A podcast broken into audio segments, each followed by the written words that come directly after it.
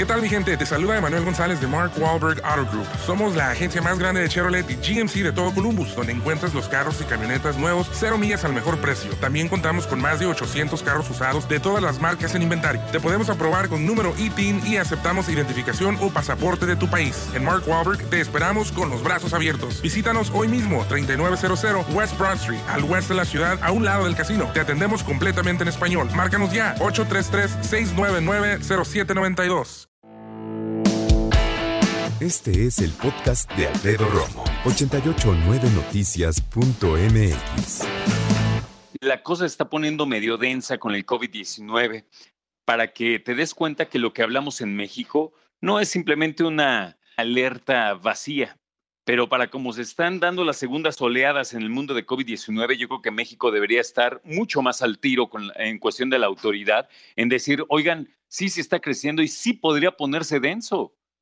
No nada más estar escondiéndole ahí, eh, ¿cómo decirte? Como tratando de taparle el ojo al macho. O sea, no puedes tapar el sol con un dedo. Fíjate, Jessica Ramos, que es una senadora demócrata en Nueva York, dice que al menos un millón y medio de habitantes en Nueva York recurren a, lo que ellos llaman bancos de alimentos. ¿Para qué? Para poder vivir. Durante la primavera, agricultores de Nueva York se vieron obligados a tirar su producción porque cerraron las tiendas y los restaurantes a los que les venden, ¿no? Y entonces, ¿qué hacen? Pues no había a quién venderle y qué hacer, pues nada, tirar la cosecha, de plano, ¿eh? Entonces, el cierre de restaurantes, los trabajadores de esos locales se quedaron sin lana y empezaron precisamente a llegar a los bancos de alimentos para comer, para subsistir.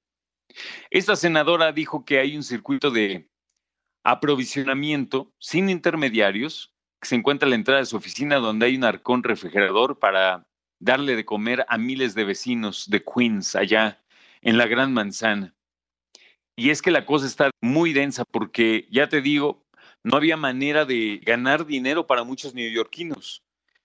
Y cuando digo neoyorquinos hablo de todo el estado y no nada más de Manhattan, porque en Manhattan vive la gente pues, que tiene muy buena lana, ¿no? La verdad, o sea, que tiene lo suficiente como para vivir dentro de Manhattan. Hay otros lugares lindos, pero básicamente Manhattan es la parte más cara. Entonces, decirte que se están organizando ahora en Nueva York para que las personas que no tienen empleo y no tienen ya ni qué comer, a ese grado, ¿eh? Ni qué comer. Y estamos hablando de Nueva York, en un país de primer mundo, en la que le llaman la capital del planeta, la ciudad de Nueva York. Hay muchos que no tienen que comer. Se están organizando para brindarles algo para que puedan salir adelante ahora que no tienen ni siquiera trabajo. Vamos a otro punto del planeta para que veas. El avance y la segunda ola del COVID-19 en Europa está llevando a algunos gobiernos a tomar medidas extremas. Alemania ordena un nuevo cierre ligero, dicen, de incremento de contagios, mientras que Francia anunció que regresará a confinamiento a partir de este viernes 30 de octubre. O sea, este viernes se vuelven a cerrar las puertas allá en Francia, sobre todo en París. En Alemania, nuevamente, la canciller Angela Merkel anunció que tras dialogar con los líderes se acordó con, eh, de un confinamiento parcial que provocará el cierre de bares, restaurantes, cines, instalaciones deportivas y ferias comerciales del 2 a 30 de noviembre. Las personas dicen deben reducir los contactos fuera de su hogar al mínimo necesario y se intensificarán las medidas policiales para hacer cumplir las reglas. Sin embargo, las escuelas y muchas empresas van a seguir funcionando, las tiendas van a permanecer abiertas para que pues, no se pierda mucho dinero, ¿no? En Francia, este fin de semana, además de este confinamiento, cierran bares, restaurantes. Eh, está evolucionando el virus por allá, dicen, y habrá 15 días de confinamiento y después se volverá a evaluar la medida para ver cómo van las cosas. Las reuniones privadas prohibidas en Francia. No se permitirán los traslados entre regiones. No van a poder viajar a otros países europeos, los franceses. Los colegios e institutos van a estar abiertos, eso sí y los edificios públicos. Pero la situación, como ya escuchas, va a estar muy compleja. Hace poco, fíjate, el presidente de la República ves que trae esta cruzada para que muchos países regresen cuestiones eh, históricas de México y que pidan perdón y que otras cosas. Y lo pongo así no porque esté mal, sino porque a mí, a mí en lo personal, pues no me, no me prende como mexicano, no me interesa ahorita hablar de eso. Al presidente sí.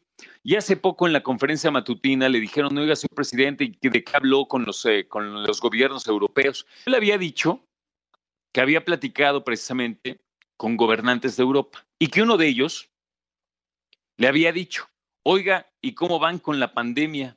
¿No? El presidente dijo, ella sacó el tema y pues platicamos de eso. Si yo, no sé tú, pero si yo fuera un gobernante, lo primero que diría hablar con mi, con mi semejante de otro país, con un ministro presidente, lo que tú quieras, sería decir, oye, antes que nada, ¿cómo está tu país y tu familia con la pandemia, no? ¿No se te haría lo más lógico? Pero no, el presidente muy sorprendido. No, ella sacó el tema. Pues es que no se habla de otra cosa, señor presidente.